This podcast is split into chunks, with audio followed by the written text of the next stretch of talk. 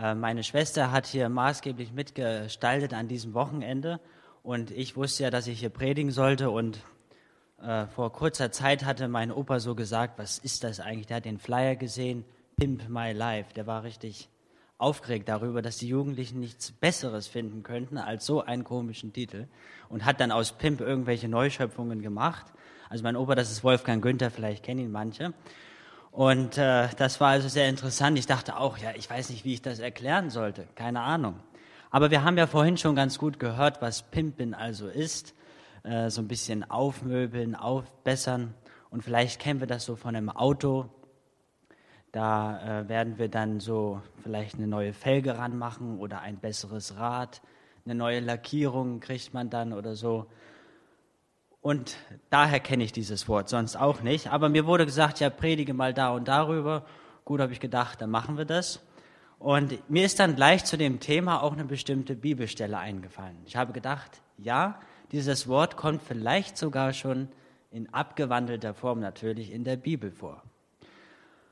Denn die Bibel ist also ein Buch, was uns aufpimpen soll oder pimpen soll, unser Leben ganz neu gestalten soll in gewisser Weise. Und da gibt es eine Stelle im zweiten Timotheusbrief, Kapitel 3, eine sehr bekannte Stelle, äh, Verse 14 bis 17. Und aus diesem Text werde ich so ein bisschen predigen ähm, und aber nicht ganz chronologisch durchgehen. Also wenn ihr mitlest, ich sage dann immer an, wo ich gerade bin. Also das Thema ist Gottes Wort pimmt unser, pimmt dein und mein Leben. Denn da schreibt Paulus an den jungen Timotheus, also Kapitel 2. Timotheus 3, Kapitel, äh, ja, Vers 17, sagt er dann, nachdem er manches ausführt, sagt er, so ist also der, der Gott gehört und ihm dient, mit Hilfe der Schrift allen Anforderungen gewachsen, er ist durch sie dafür ausgerüstet, alles zu tun, was gut und richtig ist. Luther hat übersetzt, der Mensch soll vollkommen sein. Er soll geschickt sein für jedes gute Werk. Also da können wir vielleicht das Wort aufgepimpt oder sowas finden. Er ist also bereit, Gutes zu tun. Dieses Buch oder die Schrift, wie hier Paulus sagt, soll uns also zum Menschen Gottes machen. Was sind Menschen Gottes? Das sind Frauen und Männer, egal ob jung oder alt, die ganz Gott angehören, die, man könnte sagen, durch dick und dünn mit Gott gehen, die sich für Gottes Ziele in dieser Welt einsetzen und die ebenso für Gott einen Unterschied machen. Aber wie soll das so ein einfaches Buch schaffen? Uns vollkommen neu gestalten. Was unterscheidet die Bibel von dem Roman, den du diesen Sommer durchgelesen hast? Oder von den lästigen Unterrichtsbüchern in der Schule? Paulus gibt uns den Grund, nämlich in Vers 16. Den lese ich mal vor. Er sagt, denn alles, was in dieser Schrift steht, ist von Gottes Geist eingegeben. Und dementsprechend groß ist auch der Nutzen der Schrift. Sie unterrichtet in der Wahrheit, deckt Schuld auf, bringt auf den richtigen Weg und erzieht zu einem Leben nach Gottes Willen. Das hier ist wohl der bekannteste Vers aus der Bibel über die Bibel. Habt ihr vielleicht schon in verschiedenen Zusammenhängen mal gelesen oder gehört? Mit Schrift meint Paulus hier natürlich damals vor allem die alttestamentlichen Schriften.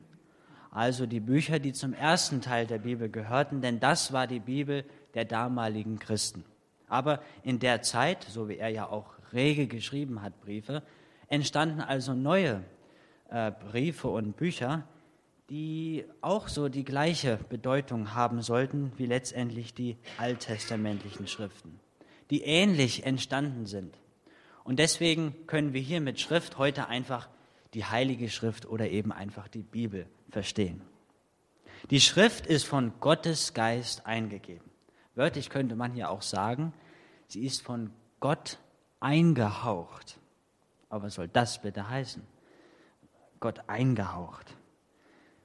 Wir glauben an den Gott, der redet und nicht schweigt. Das ist ganz grundsätzlich. Als Gott die Welt, den Himmel und die Erde geschaffen hat, Pflanzen, die Tiere, alles Sichtbare, dann hat er das zuerst durch sein Wort getan.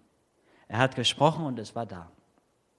Als Gott Abraham, also dem Mann, der vor tausenden vor Jahren lebte, sagte, dass nach dir viele Generationen kommen werden, mit denen Gott eine ganz besondere Geschichte schreiben möchte, also das auserwählte Volk Gottes, dann hat er das durch sein Wort getan. Er hat es ihm versprochen und es auch gehalten. Und immer wieder sehen wir das in der Bibel, Gott spricht und etwas geschieht. Wir haben es also von Anfang an mit dem Gott zu tun, der redet und nicht schweigt.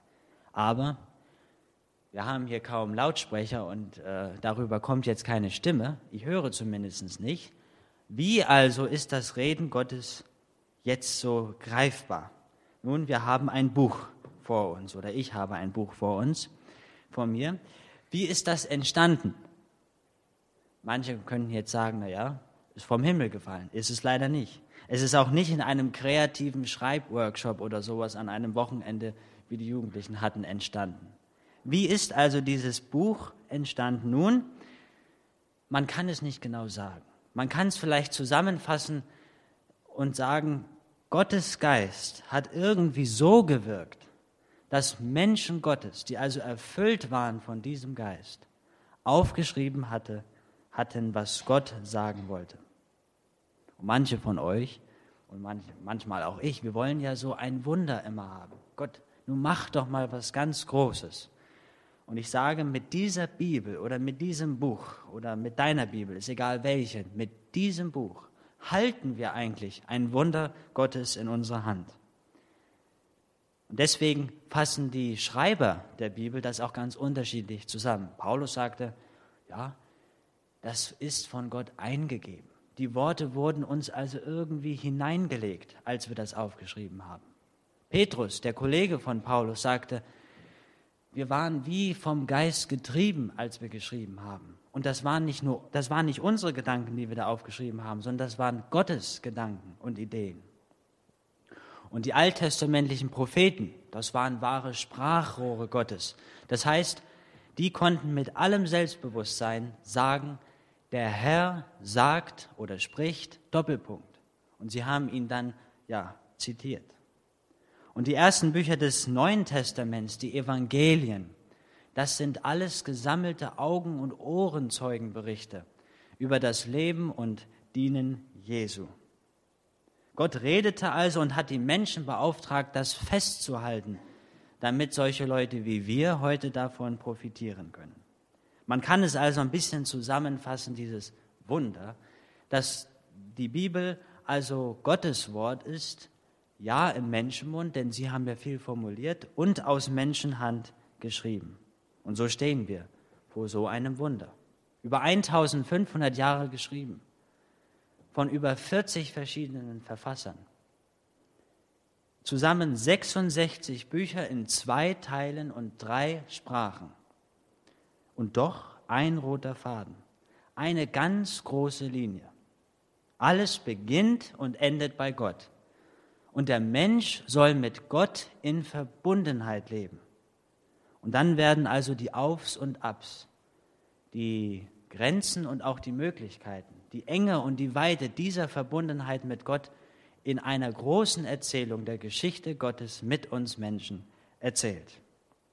Weil also die Bibel Gottes Wort ist, bleibt sie unverzichtbar, unvergleichbar. Es gibt nichts Ähnliches.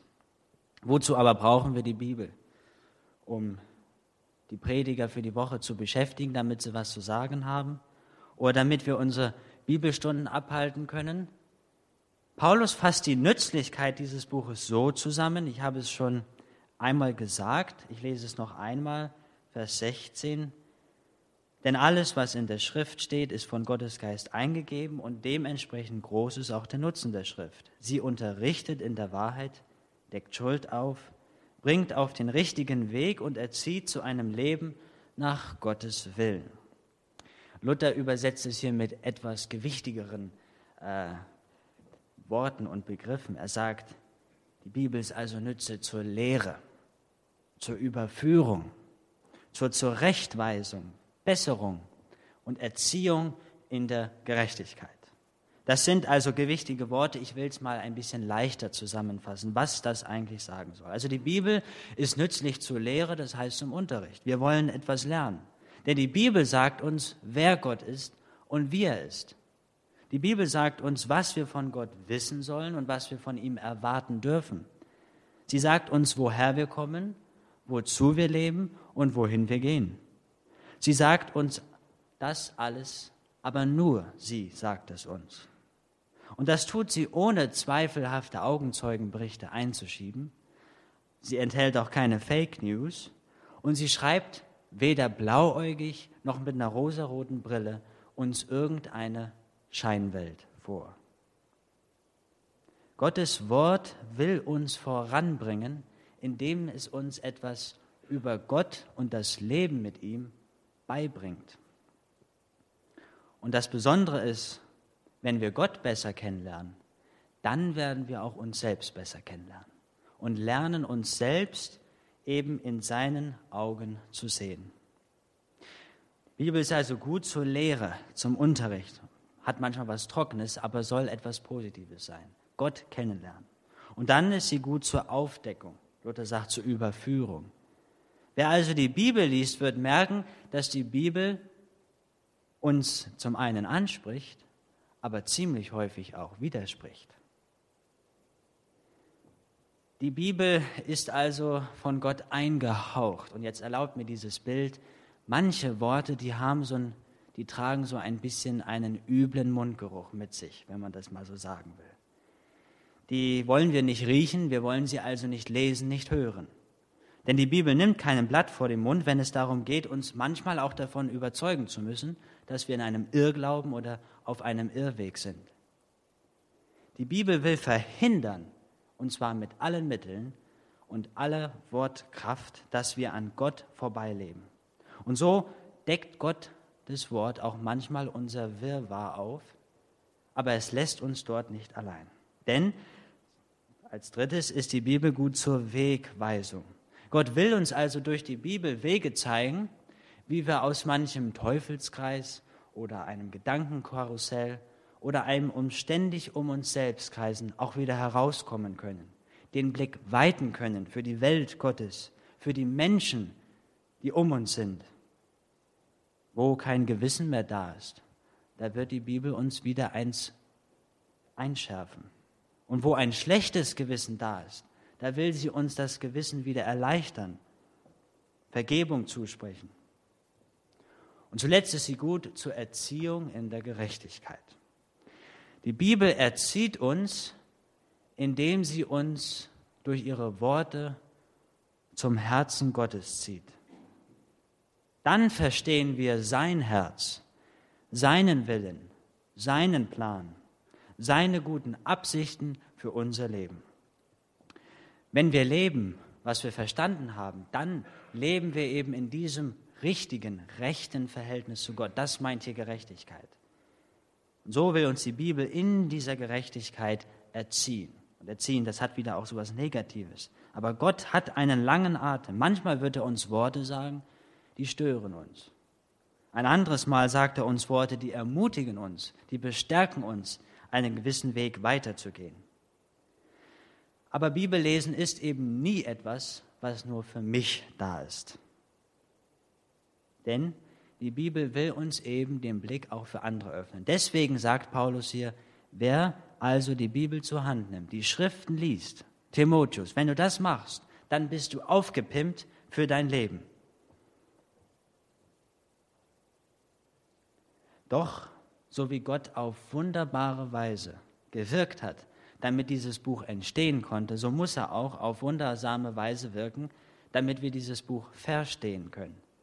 Denn es ist so, wenn ich hier irgendwas sage, es kann eben als ein altes Buch rüberkommen, als manches Märchen oder sonst etwas. Wenn der Heilige Geist uns die Bibel nicht klar macht, dann wird sie uns auch kein Gotteswort sein. Dann werden wir diese Worte nie als Worte Gottes begreifen oder beherzigen können. Aber ich bin der Überzeugung, wenn wir uns auf Gottes Wort einlassen, dann verlassen wir uns eigentlich darauf, dass Gott tut, was er gesagt hat, was er versprochen hat. Und so pimmt also Gottes Wort unser Leben. Er macht aus dir eine einzigartige Geschichte und Persönlichkeit. Wir können Frauen und Männer Gottes werden, die nicht einfach so vor sich hin leben, an Gott vorbeileben, sondern etwas bewegen, etwas bewirken, eine Spur hinterlassen. Aufgepimpt, ausgerüstet, besser ausgestattet für jedes gute Werk.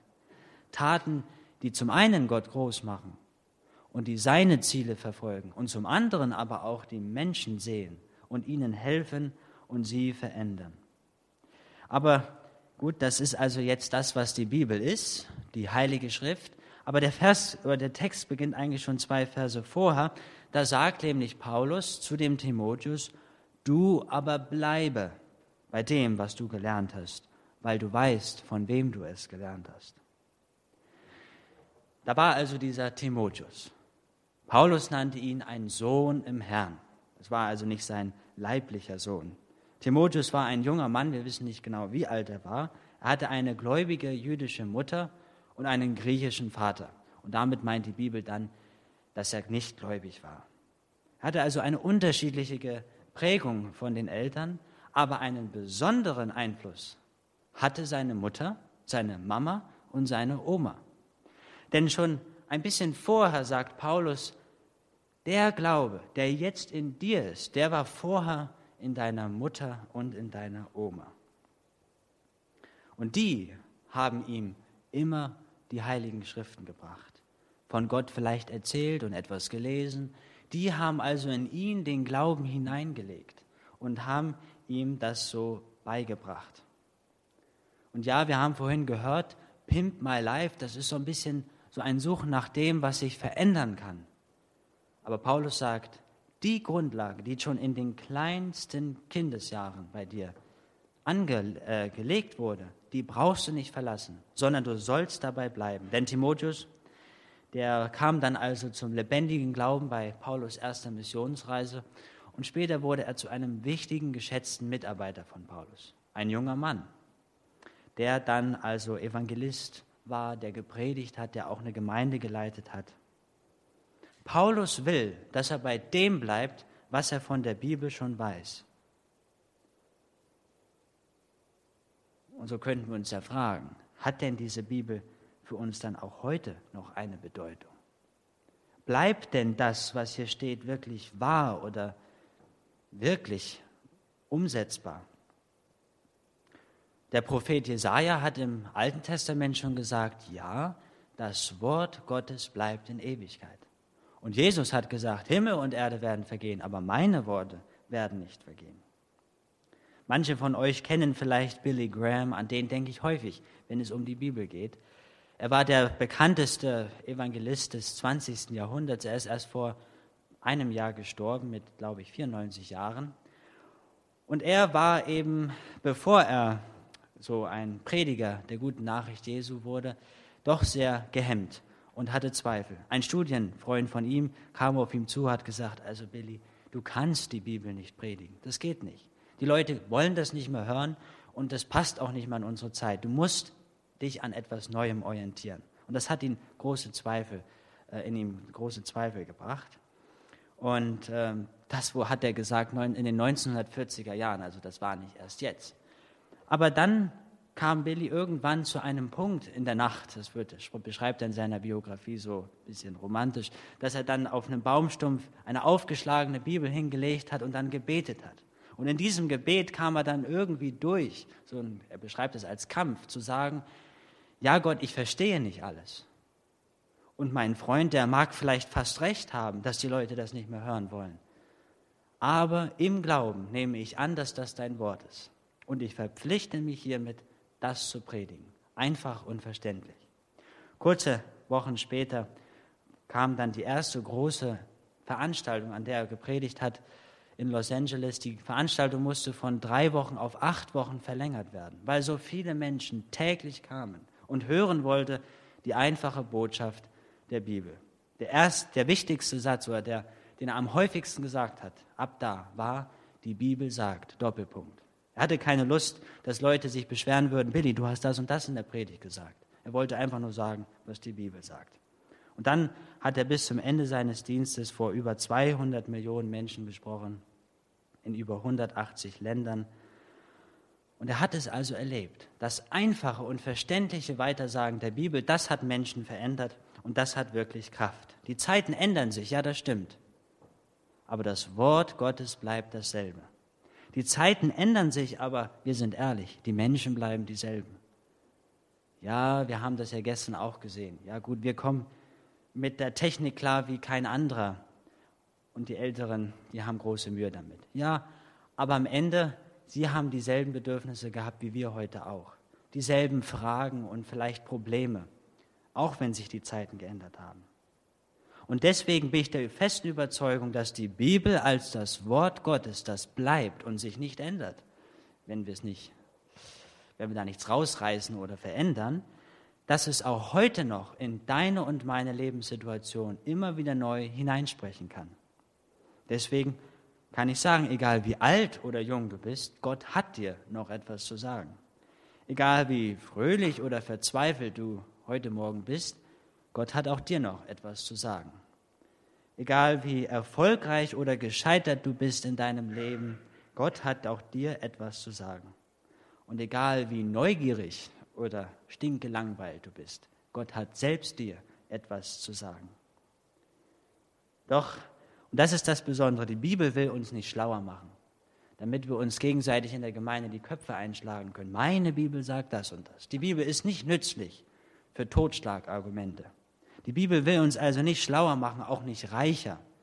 Du musst nur glauben und dann gibt Gott dir das und das und das. Nein, das oberste Ziel der Bibel ist, uns Jesus Christus vor Augen zu malen. Paulus sagte zu Timotheus, Vers 14. Du jedoch sollst also an der Lehre festhalten, also bleiben bei dem, was du gelernt hast. Denn du bist ja schon von Kind auf mit den heiligen Schriften vertraut gewesen, aus denen du also alle Wegweisung bekommen hast, die zur Rettung, und zwar zur Rettung durch den Glauben an Jesus Christus geführt hat. Das heißt, wer die Bibel liest, der soll vor allen Dingen nach Jesus Ausschau halten. Timotheus Mama und Oma haben ihm schon als kleines Kind das Wort Gottes weitergegeben. Und die alttestamentlichen Schriften, da zeigt fast jedes Wort wie ein Zeigefinger auf Jesus. Da kommt noch wer. Und das ist die Person, der wir glauben sollen. Das ist das eine Wort Gottes, was wir hören sollen. Johannes schreibt ja davon, dass Jesus das Wort Gottes genannt wird. Und dann ist er ja auch gekommen. Gott wurde Mensch. In Jesus Christus hat Gott also irgendwie ein Gesicht bekommen. Er wurde greifbar, anfassbar. Und er hat uns, dich und mich, eben nicht auf seine Fehler, auf unsere Fehler festgenagelt, sondern er hat sich lieber fest, selbst festnageln lassen an das Kreuz. Und deswegen hängt es hier auch. Er hinterließ ein leeres Grab. Und davon ist die Bibel jetzt voll vor allem das Neue Testament, uns zu sagen, was es heißt, im Licht des Kreuzes und im Licht des leeren Grabes zu leben, was es heißt, von falschen Bindungen frei zu werden und in der guten Verbindung zu Gott zu leben. Deswegen ist Gottes Wort ein Klassiker. Für die Alten und für die Neuen muss es das auch sein. Hätte, also, hätte man Timotheus also gefragt, warum glaubst du, dass die Bibel so bedeutsam ist? hat er gesagt, meine Mutti hat es mir gesagt, meine Oma hat es mir gesagt. Das war für ihn ganz klar. Und Paulus hat ihm jetzt gesagt, das war gut so, bleib dabei. Die Bibel will uns also zum Glauben an Jesus Christus führen, der uns ein neues Leben schenken möchte. Nun liegt uns ja hiermit aber ein Buch vor. Keine Fernsehshow, kein Hörbuch, auch keine Netflix-Serie, nicht mal ein Podcast oder so und auch kein Comic, obwohl es auch Bibelcomics gibt. Es ist also ein ja, fast schon langweiliges Buch. Doch so zeitlos wie dieses Buch an sich ist in der heutigen Zeit, man kauft wieder mehr Bücher, so zeitlos ist auch die Botschaft dieses Buches. Und fragen, könnte, könnte die Bibel nicht ein bisschen kürzer sein? Also hier sehen wir eine sehr große Bibel. Ich habe eine etwas kleinere, passt also auch in ein bisschen kleinere Schrift. Könnte das nicht so klein sein wie so ein Flyer, den man sich da hinten mitnehmen könnte? Nein, kann es nicht. Wir sollten dankbar sein, dass die Bibel so groß ist, denn dann haben wir da eine unglaubliche Fülle an unterschiedlichsten Texten an unterschiedlichsten Erfahrungen mit Gott, die Menschen gemacht haben. Und die großen Glaubenshelden, wie wir sie manchmal nennen, das waren alles Versager auf ganzer Linie. Aber weil sie geglaubt haben an Gott, waren sie letztendlich so wie David zum Beispiel dann doch ein Mann nach dem Herzen Gottes. Wir sollten also froh sein, dass uns die Bibel das echte Leben erzählt und uns keine Scheinwelt vor Augen malt. Die Bibel ist ein Buch und das kann man so schlecht vor dem Mittagsschlaf mal einmal durchblättern. Die Bibel ist also ein Buch, was man lesen muss.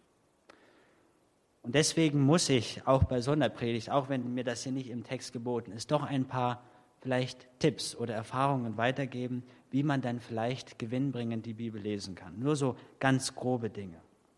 Zuerst muss es damit beginnen. Nimm die Bibel aus dem Regal und bringe Gottes Wort in dein Alltag hinein.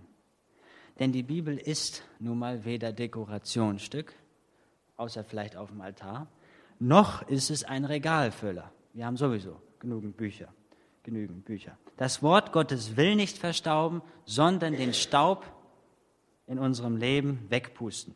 Also nimm die Bibel aus dem Regal und bringe Gottes Wort in deinen Alltag hinein. Zweitens, besitze nicht eine Bibel, sondern deine Bibel. Also es gibt manche Religionen, das sind Buchreligionen. Für die ist das Buch so heilig, das darf nur in einer bestimmten Sprache sein, da darf nichts reingeschrieben werden, gar nichts. Für uns Christen ist das anders. Die Bibel führt uns zu der einen Person, nämlich Jesus Christus, der wir glauben. Deswegen dürfen wir hier auch ruhig mal ein Fragezeichen machen, ein Ausrufezeichen, vielleicht eine Notiz, etwas unterstreichen, anmalen, vielleicht sogar etwas reinkritzeln oder eine Andacht hineinlegen, einen Zettel. Die Bibel darf also deine Bibel werden. Vor ein paar Jahren wurde die Bibel versteigert von Elvis Presley für ich glaube, 59.000 Pfund. Sie war also sehr, sehr wertvoll für einen. Der wollte die unbedingt haben und hat sie sich ersteigert. Und die war voll von Gedanken und Kommentaren, die man sich rangeschrieben hat. Deine Bibel kann noch viel wertvoller werden als 59.000 Pfund, indem sie nämlich deine ganz persönliche Bibel ist, mit der du lebst, mit der du im Gespräch mit Gott bist und die dein Leben prägt. Drittens, lies Gottes Wort regelmäßig und tiefgründig. Nun, das ist ja ein schwieriges Thema, aber ich sage es mal so ganz klar, Gott liebt Bibelleser und Bibelkenner genauso wie Leute, die größte Schwierigkeiten haben, die Bibel zu lesen oder zu verstehen. Du musst also keine Leseratte sein und du musst es auch nicht ständig lesen. Es kommt eben nicht darauf an, wie häufig wir die Bibel lesen, sondern wie regelmäßig wir lesen. Also eine gewisse Gewohnheit darf da schon entstehen. Und es kommt auch nicht darauf an, die Bibel oberflächlich zu lesen, so, damit man die groben Linien kennt, sondern lieber tiefgründig. Das heißt, lies lieber zehn Verse und lebe die zehn Verse, als dass du drei Kapitel liest und die sofort wieder vergisst. Und zuletzt, fast zuletzt, liest Gottes Wort allein und gemeinsam. Wir sind Bibelchristen, weil wir alles aus der Bibel über Gott wissen und die Welt, was wir wissen müssen.